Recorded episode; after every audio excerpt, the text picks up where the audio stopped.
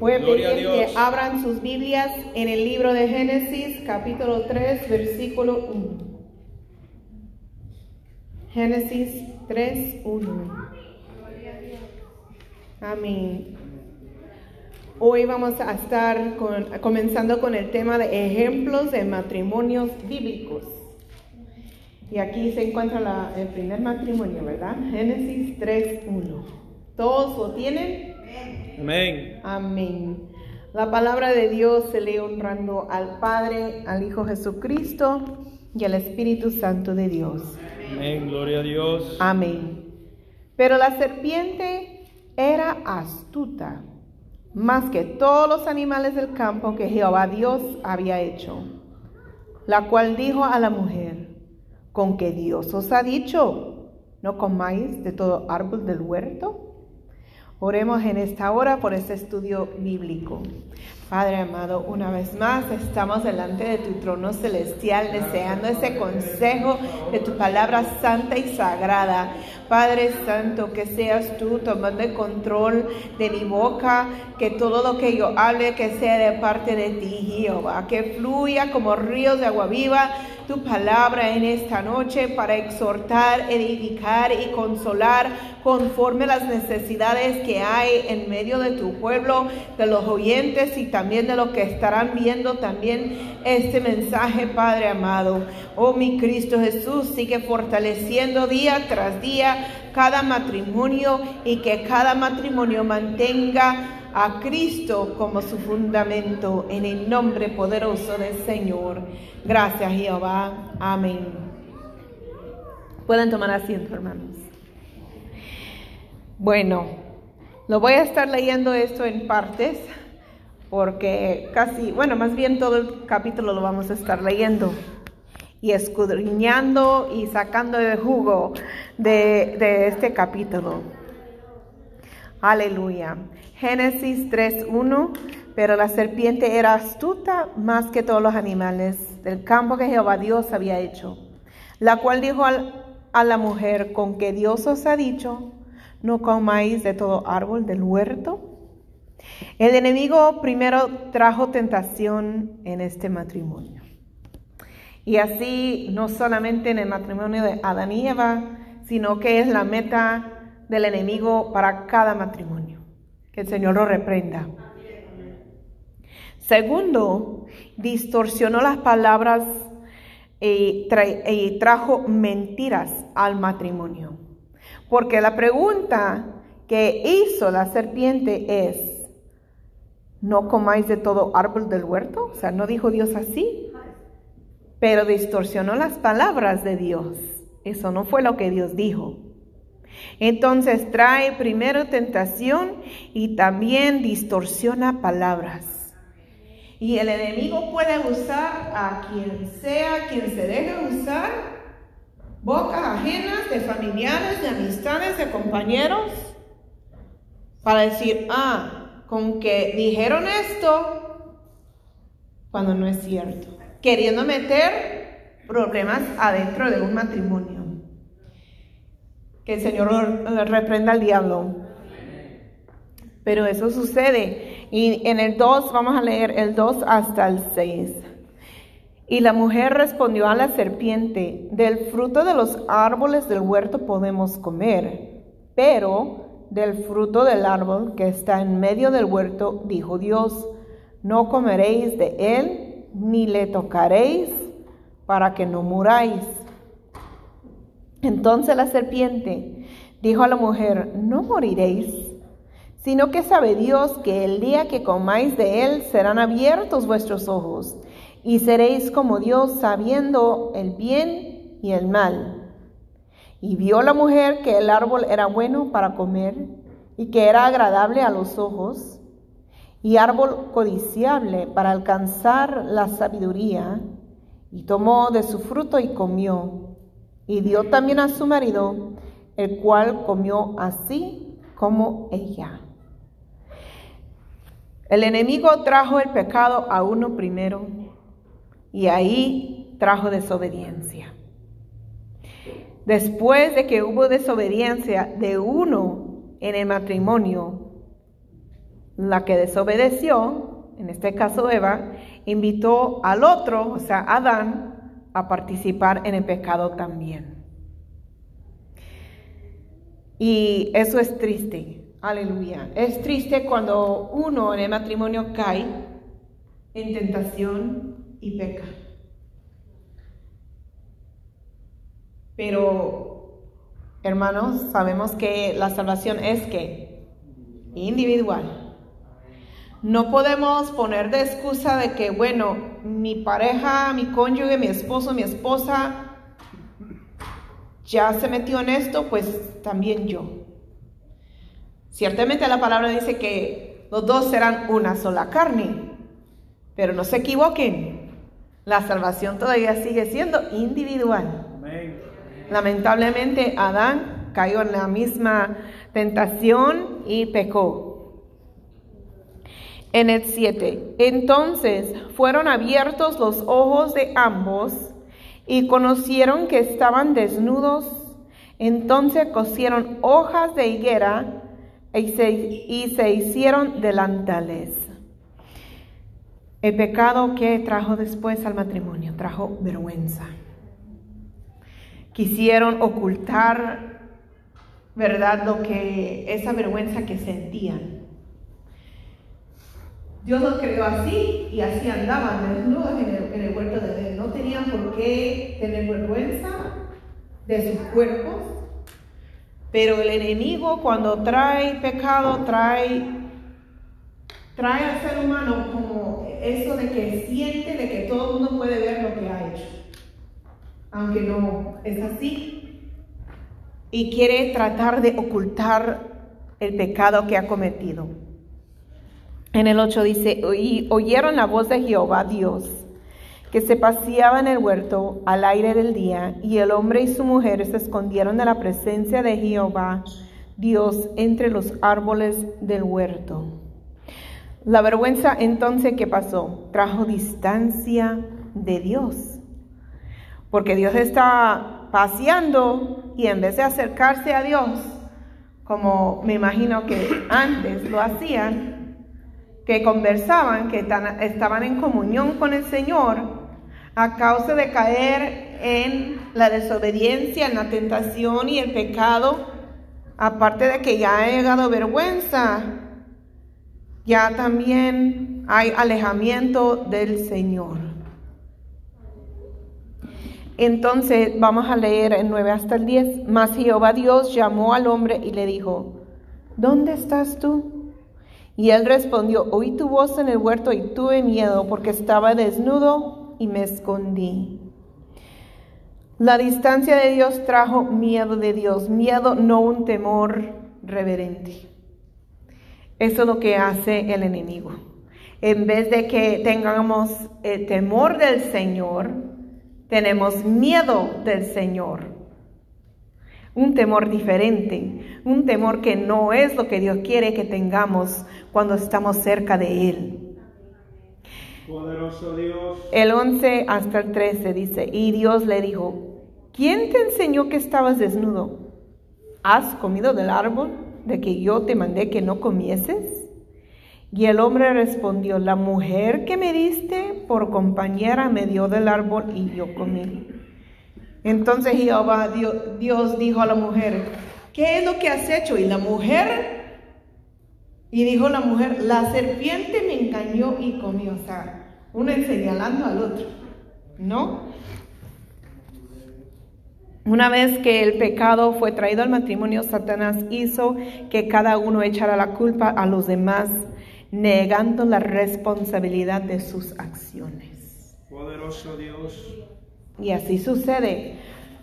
Así sucede cuando el enemigo agarra ventaja en un matrimonio. Es más fácil enseñar a otro que por culpa de fulana, de fulano, fulana, estamos pues pasando por esto. No. Aleluya. Vamos a continuar. En el versículo 14 dice, y Jehová dijo, y Jehová Dios dijo a la serpiente, por cuanto esto hiciste, maldita serás entre todas las bestias y entre todos los animales del campo. Sobre tu pecho andarás y polvo comerás todos los días de tu vida. A través de la reacción de Dios, Él muestra a la pareja casada que no deben echar la culpa a otro para causar división, sino que la división vino del enemigo Satanás. Que el Señor lo reprenda. Mientras Adán está diciendo, ah, pues es que Eva, y mientras Eva dice, ah, es que la serpiente, Dios dice, no, fue el enemigo que trajo todo esto. Pero cuando un matrimonio se mantiene firme en el Señor, en comunión con el Señor, cuando permite que Cristo sea la fundación, el fundamento del matrimonio, el enemigo tiene dificultad para poder meter ahí tentación para que caigan. Aleluya, gloria a Dios. Versículo 15 al 20. Y pondré enemistad entre ti y la mujer, y entre tu simiente y la simiente suya. Esta te herirá en la cabeza, y tú le herirás en el calcañar. A la mujer dijo, multiplicaré en gran manera los dolores en tus preñeces, con dolor darás a luz los hijos, y tu deseo será para tu marido, y él se enseñoreará de ti.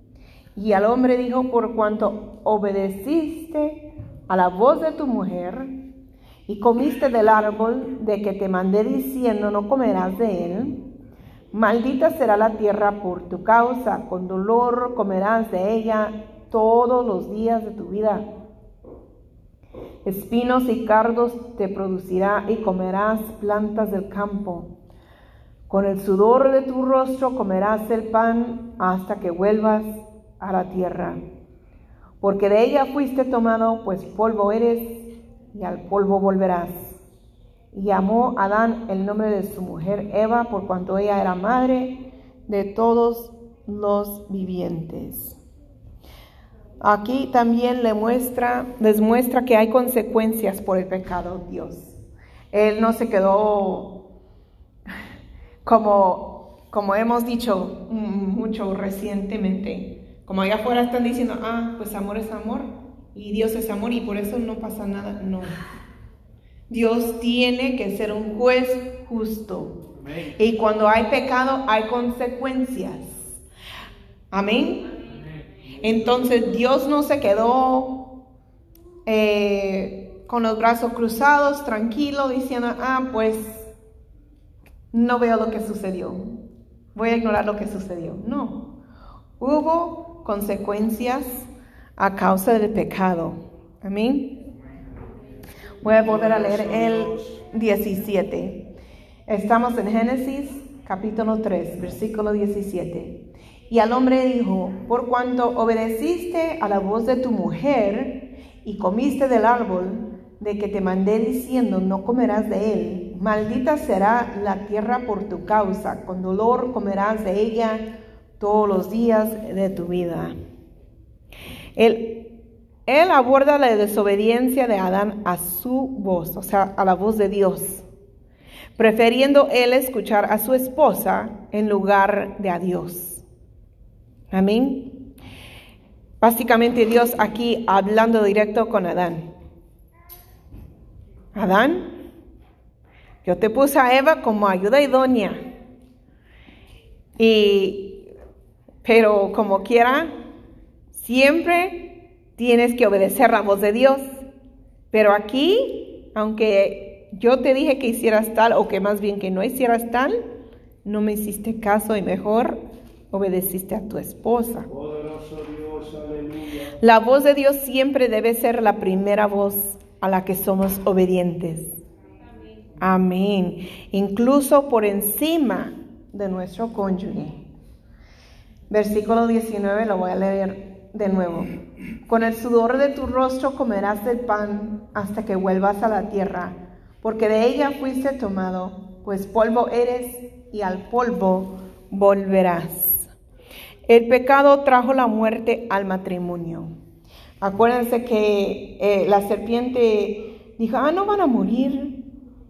Y en lo físico no murieron al instante, pero sí hubo muerte. El pecado puede traer una muerte literal al matrimonio, puede ser. Pero el pecado siempre trae la muerte espiritual al matrimonio. Es por eso que es tan importante que nos cuidemos, que nos cuidemos nuestra vida espiritual, que nos fortalezca- fortalezcamos en el Señor. Versículo 21.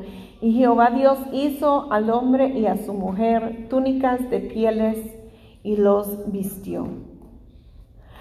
A pesar de su desobediencia, pecado, vergüenza, miedo, culpa y sentencia de muerte, Dios todavía muestra su amor y misericordia por ellos al cuidarlos cuando son más vulnerables.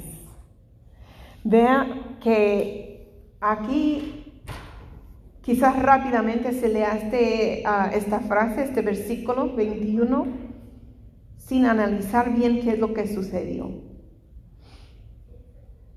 Después de que se dieron cuenta que estaban desnudos, ellos trataron con su propia fuerza de ocultar sus cuerpos cosiendo unas hojas, ¿verdad? Pero ¿qué protección nos va a dar una hoja? No mucha, ¿verdad? Gloria al Señor. Entonces, dice, y Jehová Dios hizo al hombre y a su mujer túnicas de pieles. ¿Y estas pieles, y estas pieles de qué son? De un animal. Hubo un sacrificio ahí. Por amor a Adán y Eva. Eh, Ahí fue el primer sacrificio. Derramación de sangre a causa de su pecado. Y obvio, la piel del animal resiste más, da más protección. Y como creo la semana pasada había comentado que cuando, por ejemplo, si yo ando con mi esposo y él tiene una chamarra, yo tengo frío y él me acobija así, yo me siento protegida, yo me siento cuidada. Y lo mismo Dios estaba haciendo con ellos. Por si en algún momento que Dios no quiera, llega el pecado en un matrimonio. Tomen este ejemplo de acercarse a Dios de nuevo, porque Él ama, ama a los matrimonios y quiere restaurar. Eso es lo que estaba aquí haciendo. Por eso Él eh, derramó sangre, tuvo que matar un animal para que hubo esa reconciliación. Y eso es lo que Dios quiere. No, no este, permitir que la voz del enemigo siga ahí diciendo, ah, hasta ahí. Ya desobedeciste a Dios, ya, ya no te va a perdonar, ya no te ama. No. El único pecado que no se puede perdonar es la blasfemia en contra del Espíritu Santo. Allá afuera hay esperanza todavía, cuando hay un arrepentimiento genuino. Amén. Poderoso Dios, aleluya. Vamos a um, versículo 22 y 23. Y dijo Jehová Dios, y aquí el hombre es como uno de nosotros. ¿Quiénes son nosotros? ¿Quién está hablando? Dios. Entonces, ¿quién es nosotros? Amén. Padre, Hijo y Espíritu Santo. Y dijo Jehová Dios, he aquí el hombre es como uno de nosotros, sabiendo el bien y el mal. Ahora pues que no alargue su mano y tome también del árbol de la vida y coma y viva para siempre.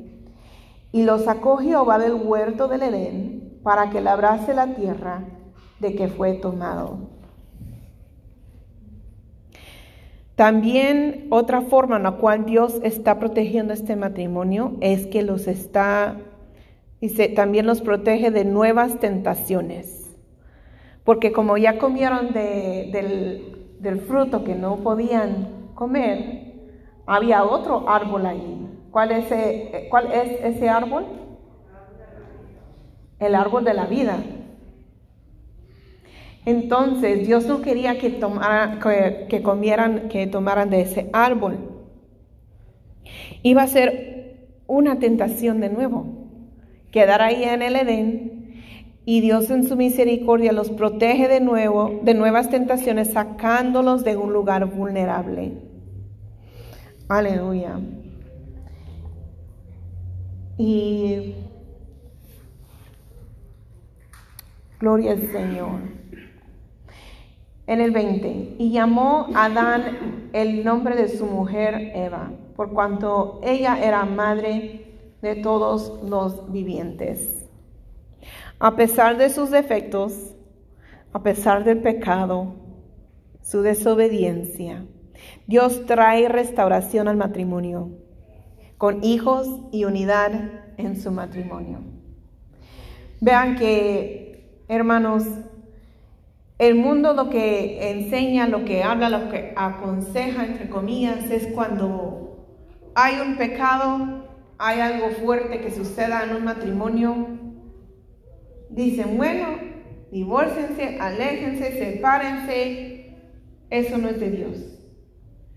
Aquí pudimos ver una restauración que Dios hizo en un matrimonio a pesar a pesar de que ambos fallaron, a pesar de que hubo desobediencia, a pesar de que hubo pecado que se había metido, que habían oído la voz del enemigo. Siempre hay esperanza para un matrimonio. Amén. Gloria al Señor. Aleluya. Porque Dios es un Dios restaurador. Vamos a Hechos capítulo 5. Este estudio bíblico, hermanos, si tienen preguntas o comentarios acerca del tema, lo pueden hacer. Hechos 5, versículos 1 al 11. Pero cierto hombre llamado Ananías, con Zafira su mujer, vendió una heredad y sustrajo del precio, sabiéndolo también su mujer, y trayendo solo una parte, la puso a los pies de los apóstoles. Y dijo Pedro, Ananías, ¿por qué llenó Satanás tu corazón para que mintieses al Espíritu Santo y sustrajeses del precio de la heredad?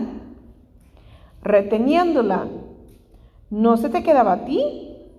Y vendida, ¿no estaba en tu poder? ¿Por qué pusiste esto en tu corazón? No has mentido a los hombres, sino a Dios. Al oír Ananías estas palabras, cayó y expiró. Y vino un gran temor sobre todos los que lo oyeron. Y levantándose los jóvenes lo envolvieron y sacándolo lo, lo sepultaron. Pasado un lapso como de tres horas sucedió que entró su mujer no sabiendo lo que había acontecido. Entonces Pedro le dijo, dime, ¿vendisteis en tanto la heredad? Y ella dijo, sí, en tanto. Y Pedro le dijo, ¿por qué convinisteis en tentar al Espíritu del Señor? He aquí a la puerta los pies de los que han sepultado a tu marido y te sacarán a ti. Al instante ella cayó a los pies de él y expiró. Y cuando entraron los jóvenes la hallaron muerta y la sacaron y la sepultaron junto a su marido. Y vino gran temor sobre toda la iglesia y sobre todo los que oyeron estas cosas. De nuevo, si uno de los cónyuges se desvía de la palabra de Dios, no debemos desviarnos también. Amén. Aunque somos una sola carne, nuestra salvación es individual. Vamos a Mateo 18, 15. Letra roja, Cristo dijo. Por tanto, si tu hermano peca contra ti, ve y repréndele estando tú y él solos. Si te oyere, has ganado a tu hermano. Entonces, si uno en el matrimonio ha pecado, agarremos este consejo. Un cónyuge tampoco debe cubrir el pecado del otro. Más bien, ¿qué es lo que dice? reprender, o sea, hablar el tema. Esto fue el asunto, esto es pecado, esto no agrada a Dios. En el amor de Cristo, para que se restaure, para que recapacite qué es lo que ha hecho. Si hacen caso, gloria a Dios. Y si no, uno queda libre. Amén. Como dicen, la sangre no quedará en las manos de uno. Aleluya. Amén. Ahora vamos eh, a hablar otro tema, que es el conflicto. Aleluya. Gloria al Señor. Vamos a cantar de cantares.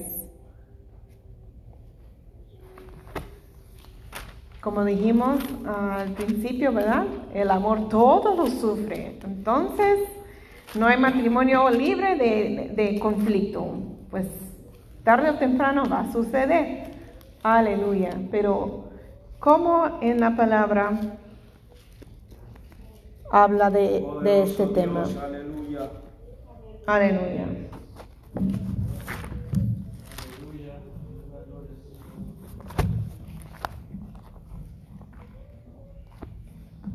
Gloria a Dios.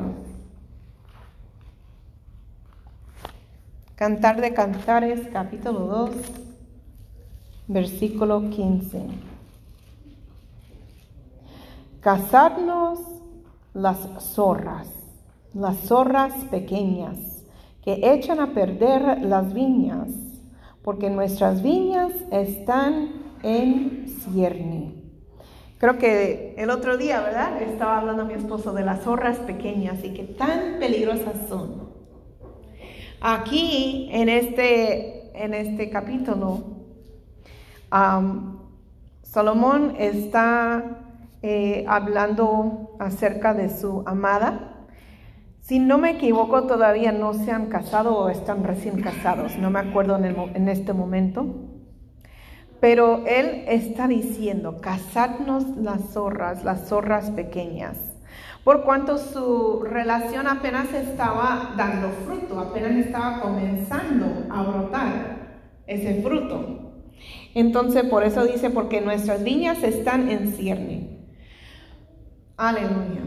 Si no iban a cazar esas zorras pequeñas que representan los problemas, amén, iban a estar ahí destruyendo la, relación que apenas estaba brotando, que apenas estaba creciendo.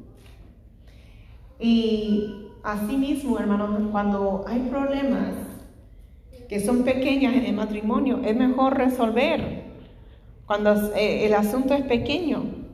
Porque si uno quiere ignorar que hay zorras pequeñas ahí corriendo cerca en un matrimonio, ¿Qué pasa con una zorra pequeña después de un lapso de tiempo?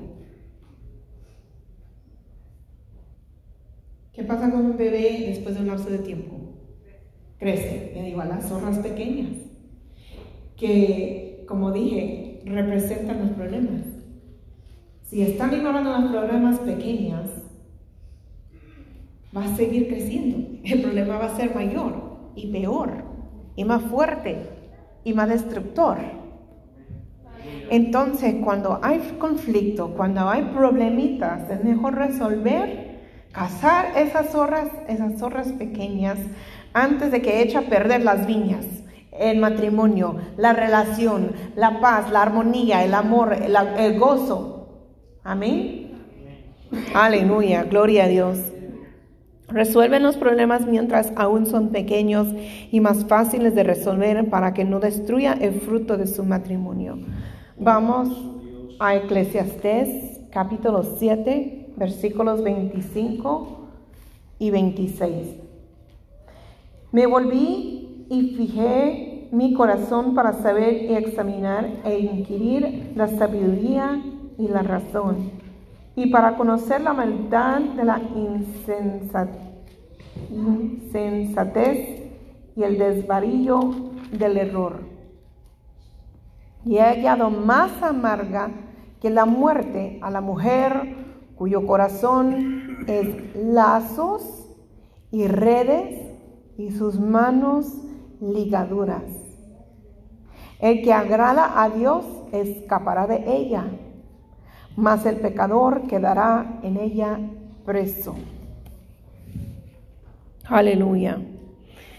Pues ya habíamos hablado, ¿verdad? Mm, ahorita no tenemos el pizarrón ahí, pero del ciclo de locura, ¿verdad?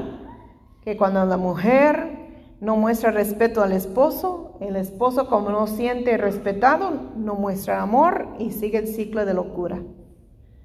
Si el corazón de una mujer se usa para atrapar, dice atrapar, ¿verdad? En el versículo, aleluya. Gloria a Dios. Bueno, atrapar muestra que ella tiene más poder sobre el hombre cautivo. Aleluya. Porque cuando dice en el 26, y he hallado más amarga que la muerte a la mujer cuyo corazón es lazos y redes. ¿Por qué están eh, usando lazos y redes sino para atrapar? Entonces, si el corazón de una mujer se usa para atrapar, muestra que ella tiene más poder sobre el hombre cautivo. Y las manos están ligadas por cuanto está hablando de, lazo, ¿verdad? Aleluya. Eh, lo que muestra que ella lo limita en lugar de permitirle ser la cabeza, como dice la Biblia. Ambos muestran una falta de respeto por él ya que esto causa amargura en el corazón de hombre. ¿Captaron eso? El corazón de una mujer, cuando está para atrapar a un hombre queriendo usar lazos y redes, está, lo que está haciendo es queriendo dominar al hombre, controlar al hombre, limitar al hombre y eso causó que a este varón, el predicador, como dice el autor de la, del libro de Eclesiastés, he hallado más amargura que la muerte. un hombre no quiere eso. Un hombre no quiere que una mujer la esté limitando, la esté controlando.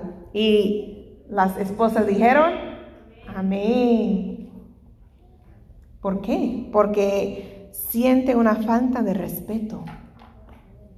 Y como dijimos, eso causa que ese ciclo de locura. Porque cuando una persona está con amargura, no puede demostrar amor y amargura. Como la hermana Essie estaba leyendo el otro día. No puede brotar agua dulce y agua salada, agua dulce y agua amarga a la vez. Si hay amargura, no va a brotar esa dulzura de amor. No es casualidad que se dice dulzura de amor. Aleluya.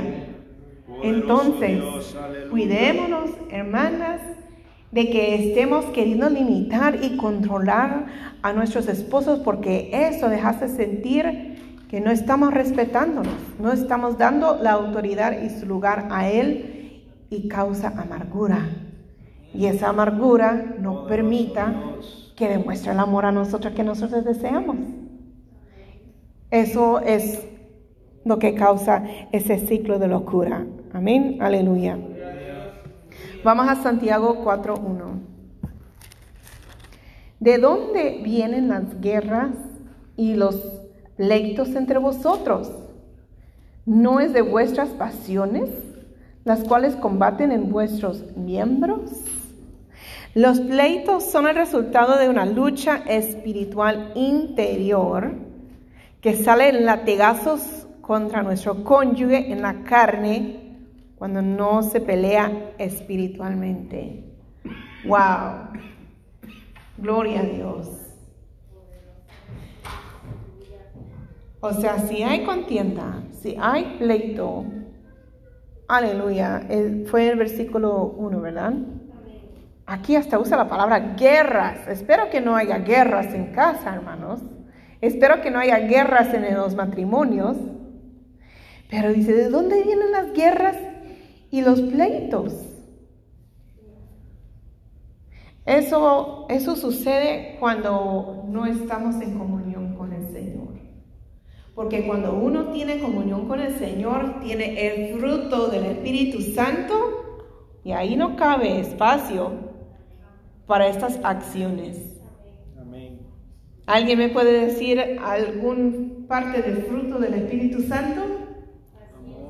Paciencia, amor, benignidad, te- contemplanza, templanza, mansedumbre, misericordia. Eso, esas palabras lindas que dijeron, eso no cabe en una guerra, eso no cabe en un pleito. Entonces, de nuevo, los pleitos son el resultado de una lucha espiritual interior que salen latigazos contra nuestro cónyuge en la carne cuando no se pelea espiritualmente. Aleluya. Vamos a Juan, capítulo 8, versículo 7. Así que, hermanos, si, si hay pleitos o guerras en casa, es tiempo de ayunar, es tiempo de orar, es tiempo de subir al monte y estar en comunión con el Señor. Juan 8:7. Y como insistieron, y, como insistieran en preguntarle, se enderezó y les dijo, letra roja, Cristo dice, el que de vosotros esté sin pecado sea el primero en arrojar la piedra contra ella. ¿Qué está sucediendo aquí en esta, en esta porción de la palabra? Querían apedrear a una mujer. ¿Por qué querían matar a esta mujer?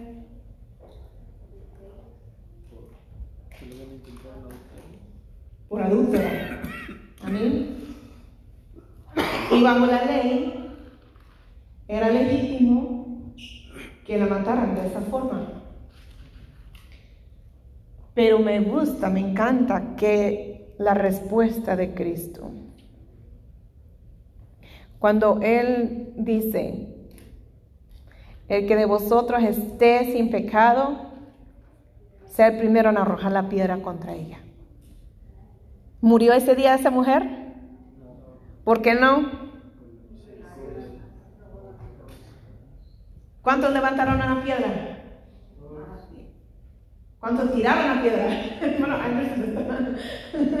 él dice, todos levantaron la piedra. Bueno, a lo mejor todos levantaron la piedra, pero ¿cuántos tiraron la piedra?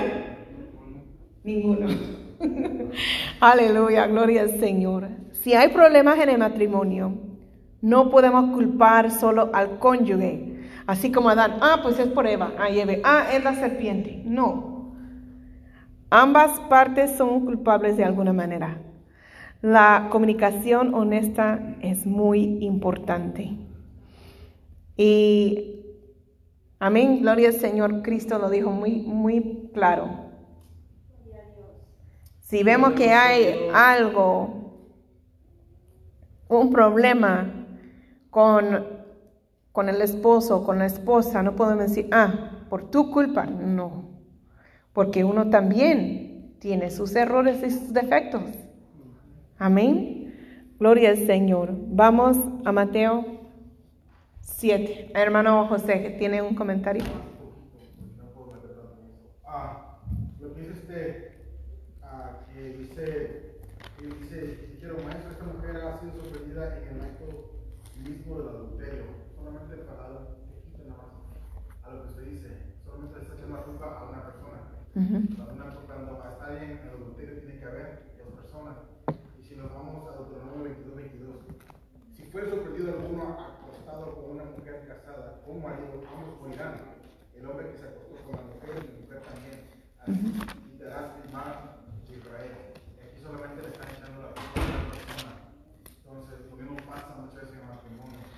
La culpa es tuya, pero la culpa tal vez es de ambos. ¿Por qué? Porque tienen que haber dos personas para que haya pleito. Amén, exactamente.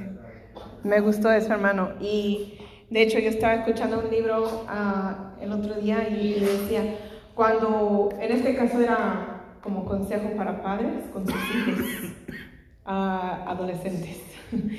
y, y decía, si tu, tu joven, tu jovencita llega a la casa queriendo pelear contigo, quédate cerrado. ¿Por qué? Porque para, van a quedar en ridículos, porque se requiere dos para pelear. Amén. Exactamente, hermano. Gracias, gloria al Señor. Bien, vamos a Mateo capítulo 7, versículos 1 al 3. Dice, no juzguéis, letra roja, Cristo dice, no juzguéis para que no seáis juzgados, porque con el juicio con que juzgáis seréis juzgados, y con la medida con que medís os será medido. ¿Y por qué miras la paja que está en el ojo de tu hermano y no echas de ver la viga que está en tu propio ojo? Amén. No podemos mirar los defectos de nuestro cónyuge sin reconocer que también somos defectuosos. Amén. Amén. Lamentablemente es la verdad. Aleluya. Vamos a primero de Pedro. Aleluya. Capítulo 3, versículo 9. No devolviendo mal por mal ni maldición por maldición, sino por el contrario, bendiciendo, sabiendo que fuisteis llamados para que heredaréis bendición. Una vez más, incluso si nuestro cónyuge se está comportando mal con nosotros como cristianos, debemos ser como Cristo y bendecir a aquellos que nos maldicen y poner la otra mejilla. Eso es el ciclo recompensado, ¿verdad? Aunque nos estén tratando mal, aunque, ¿verdad? E, e, ella no muestre respeto, que muestre amor aún así. Y viceversa, si él no está demostrando amor a ella, aún así que muestre respeto. No podemos pagar mal por mal, no podemos decir, ah, porque él me está haciendo esto, yo le voy a hacer así no. Dios, quiere que los matrimonios sean felices, que haya paz, gozo, alegría, eh, amor, respeto. Entonces, hasta aquí lo voy a dejar en esta noche. Con la ayuda del Señor, la semana siguiente vamos a hablar de la resolución de conflictos. Ya hablamos de los conflictos, ya vimos, ¿verdad? Un poco de eso, pero vamos a ver resolución de conflictos. Amén. Gloria al Señor.